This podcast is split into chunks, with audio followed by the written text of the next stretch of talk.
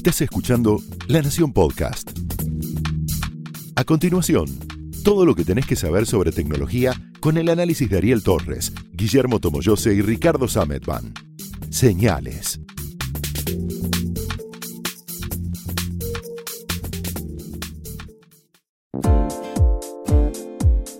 Hola, bienvenidos a Señales, el podcast de tecnología de la Nación. Yo soy Ariel Torres, hoy me tocó arrancar a mí porque Ricky estaba como no le entraba primera. Estamos ahí, bueno, es el verano, hace calor. Él ¿no? es, él es Ricardo y Guillermo Tomoyose, quien les está- habla. Exacto, aquí estamos para hablar de algo de lo que en general no tenemos mucha conciencia. Eh, damos por sentado que Internet está ahí, va a seguir estando ahí, pero Internet tiene un número de puntos débiles, talones de Aquiles, pónganle la frase hecha que más les guste. Eh, en estos días hubo, no una, estuve mirando recién, pero solamente en noviembre creo que hubo cuatro y contando hasta octubre y septiembre fueron Ecuador, Pakistán, Irán, Irak, Rusia, y no me acuerdo ya ahora qué otros países cortaron Internet. O hubo alguna clase de disrupción en la conexión con Internet. Eh, durante la primavera, la así llamada primavera árabe, eh, Egipto se, se desconectó durante, creo que duró cinco días, después tuvo que volver, porque las economías incluso de países que, que no están tan, tan eh, industrializados en términos de revolución digital, también dependen mucho de, la, de la conexión.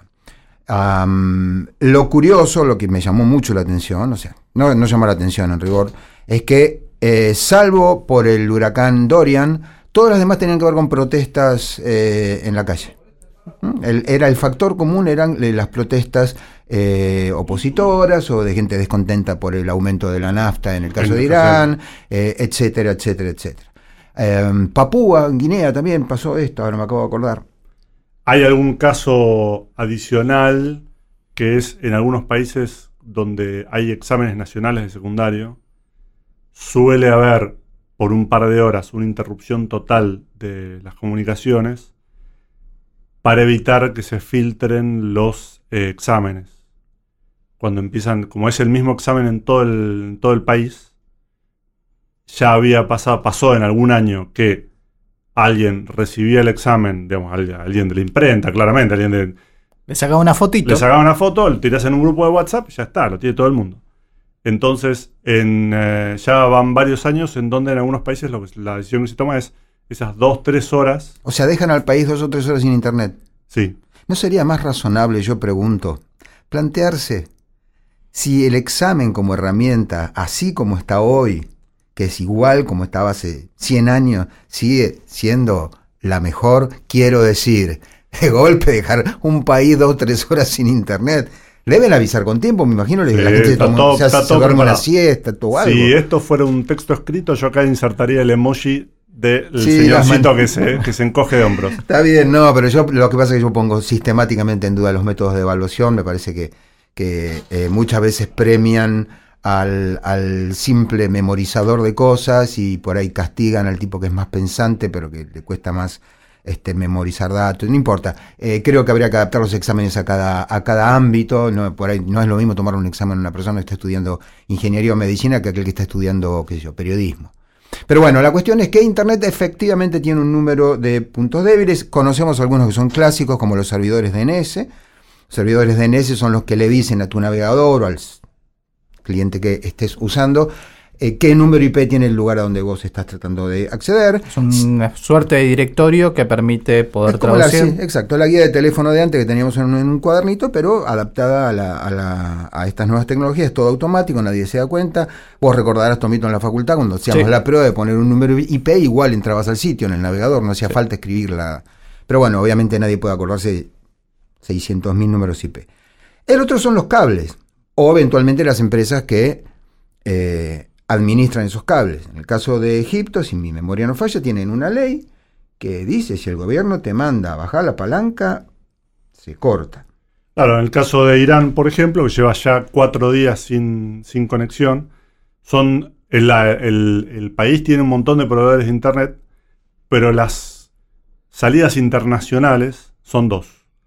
Una a través del proveedor estatal de telecomunicaciones y la otra a través del Instituto de Física y Matemática.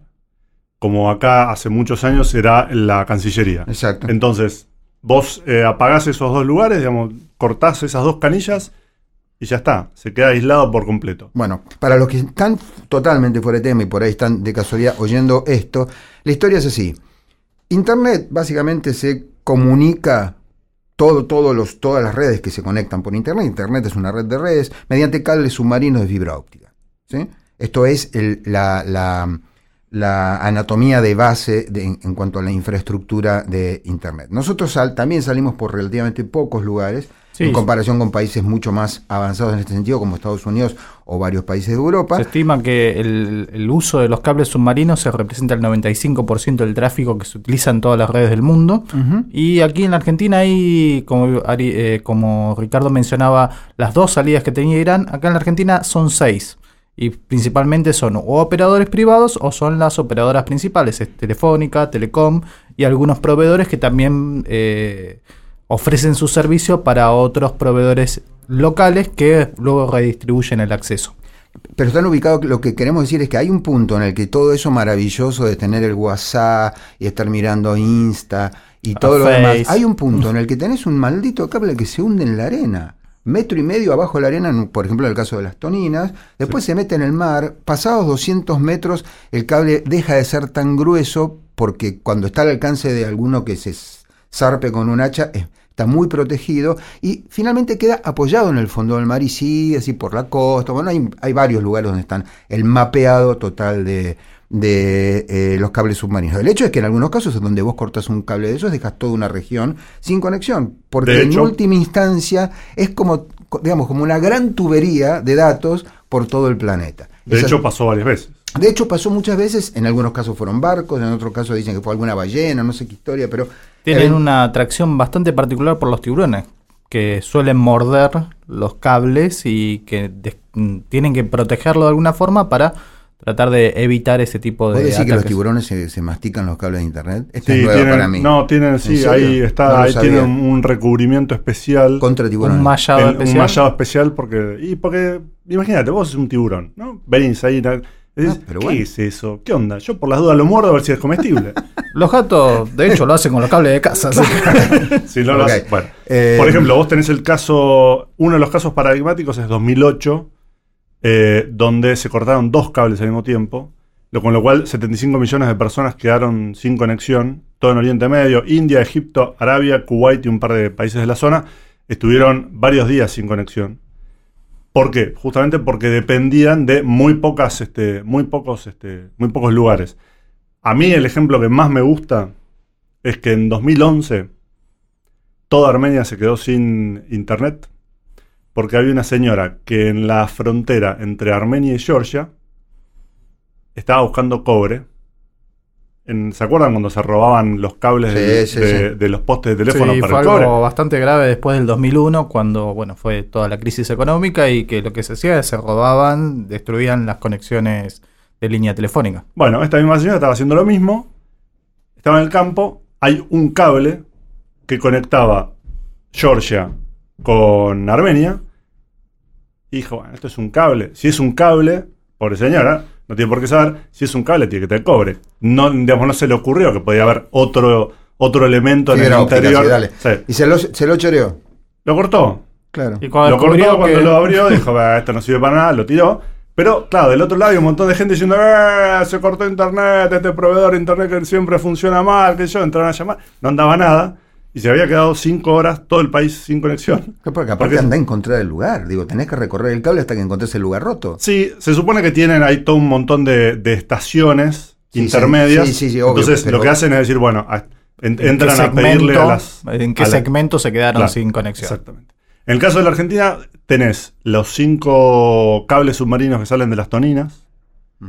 Y después tenés varias conexiones terrestres. No es solamente, no es que no es que todo sale solamente de, de las toninas. Si alguna vez quieren ir, tienen en Clorinda, Formosa, por ejemplo, tenemos una conexión con Paraguay, en Paso de los Libres, en Corrientes, una con Brasil, en San Rafael, Mendoza, en Barileche, Río Negro, son dos conexiones que llegan a Chile. Y a su vez, estas conexiones o van por tierra a otros países o salen a otros, cable- a otros cables submarinos, típicamente en, en Chile. Con lo cual, en el caso de la Argentina al menos, si uno va mañana y tira una bomba en las toninas, cosa que les pido que no hagan, No, por favor. aún así, eh, la Argentina tendría conexión a internet. ¿Por qué? Porque saldría por, por todos estos... Mucho este, más lenta, mucho, mucho más lenta, mucho, congestionada. muy congestionada, todo el mundo quejándose, obviamente el- la capacidad es diferente, eh, pero tendríamos todavía un poco de, de conexión a Internet. Y eventualmente tenés las conexiones satelitales.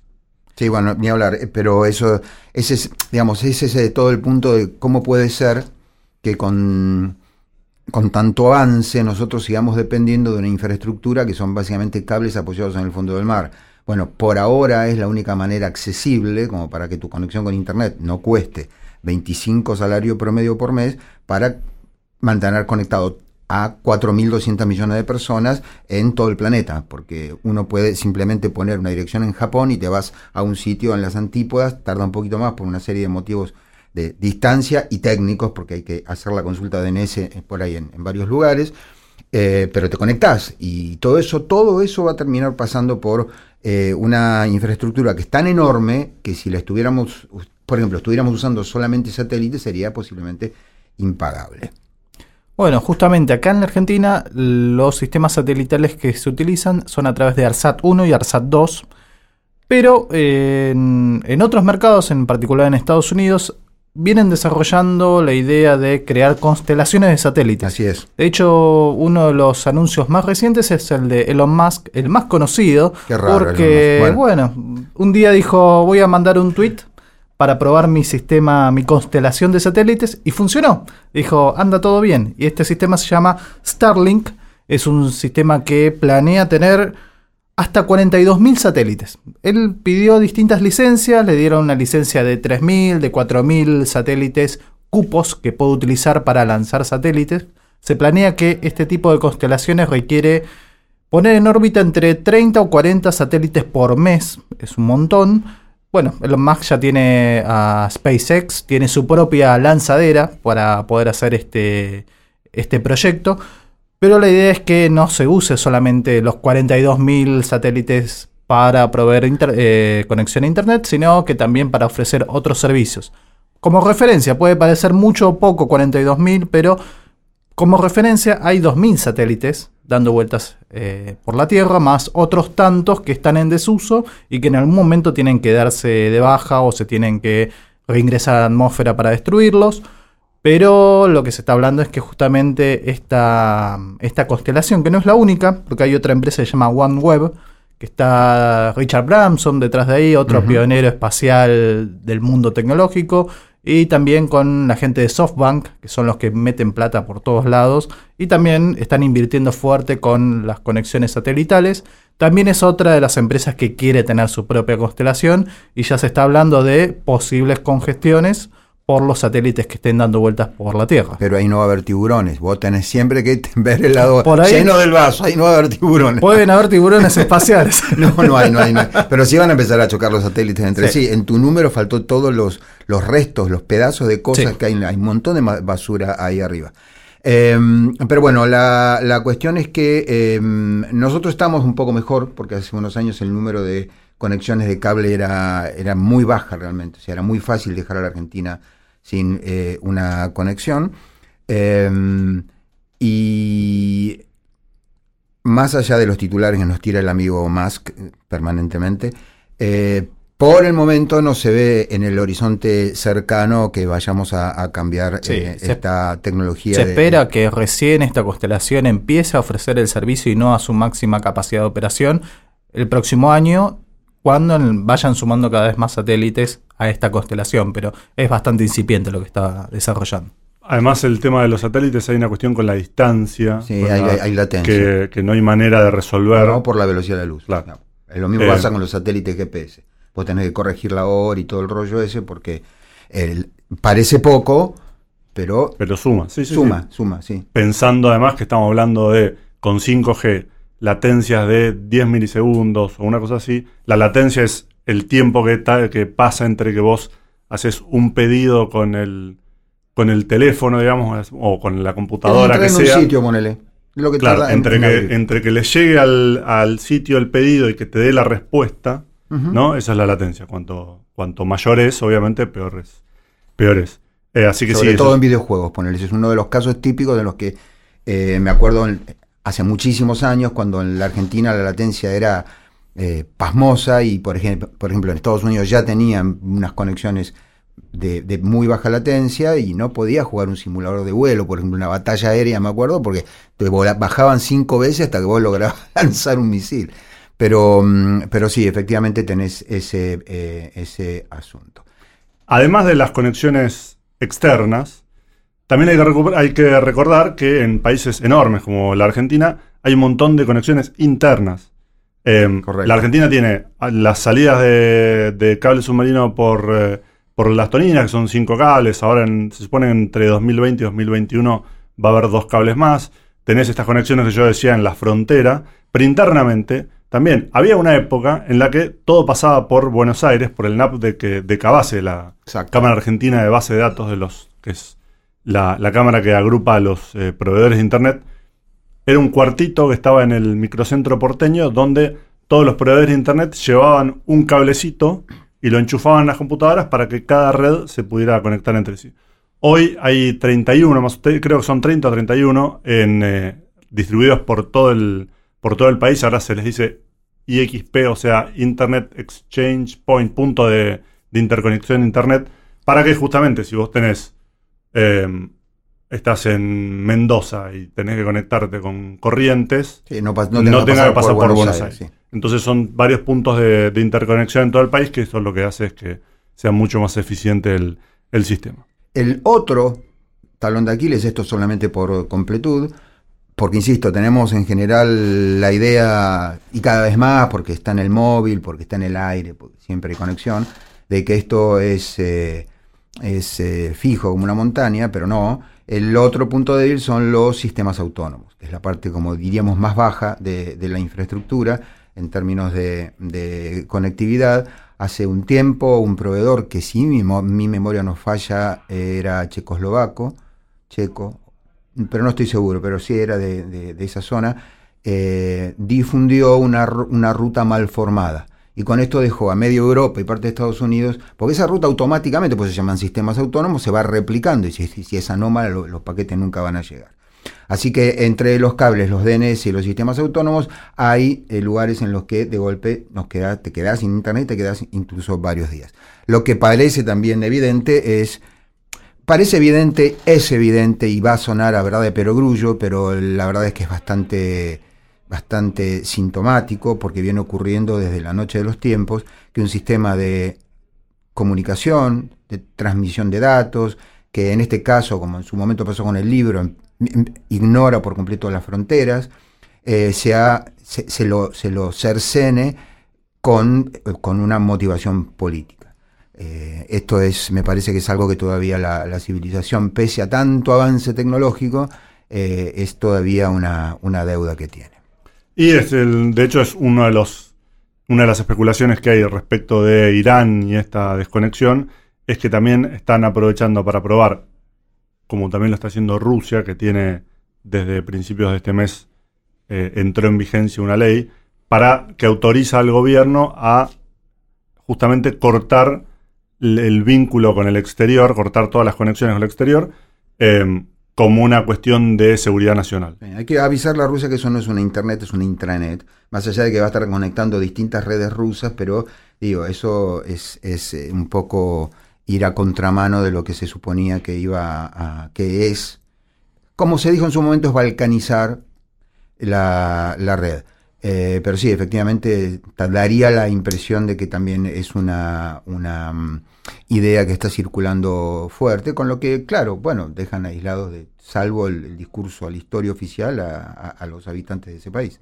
Sobre todo cuando vos tenés un montón de, de servicios que no son propios de tu país. Quiero decir, si mañana hay alguna hay un problema de conectividad en la Argentina, eh, no, no, no funciona WhatsApp. Digo, nosotros no tenemos, salvo los SMS, no tenés ningún sistema de comunicación Propio. propio con los servidores basados en la Argentina y que pueda. sí. Claro, exactamente. Y que pueda. Exactamente, digamos, la diferencia es esa. Tienen, Es un poco replicar el modelo chino de tener su propio muro de fuego, la gran pared de fuego, pero a su vez también fortalecido, robustecido por buscadores propios, eh, sistemas de juegos, chats, todas empresas Comercio electrónico. radicadas en el continente asiático, en territorio chino, que hace que pueda, digamos, tener un ecosistema que pueda funcionar al margen de lo que puede llegar a ocurrir con otros servicios eh, que conocemos aquí en Occidente, que es redes sociales, Facebook, WhatsApp, Instagram, Google y todos los demás servicios. Bueno, esto es lo que teníamos para contarles hoy. Eh, cuidado con el cable, como se dice. Eh, No muerdan ningún No, cable. no tiren los cables y no, no le, no le eh, acepten ningún gatito de regalo a um, Tomoyose si alguna vez se los ofrece porque viene con el gen muerto. Eh. Lalo, yo tengo gato y no me muerden los cables. Tu gato está completamente loco. Bueno, Bueno, le vamos a eh, los cables. No hay, no hay nada que le guste más un gato. No, es mentira, eso es un cuento. Bueno, lo hablamos la semana que viene. Eh, nosotros nos vamos y nos vemos eh, el próximo Jueves. Ponele. jueves. Ponele. Y Próximo miércoles, episodio. jueves. El próximo episodio. Muy bien, Guille. Tomito. Hasta Chau, luego. chau.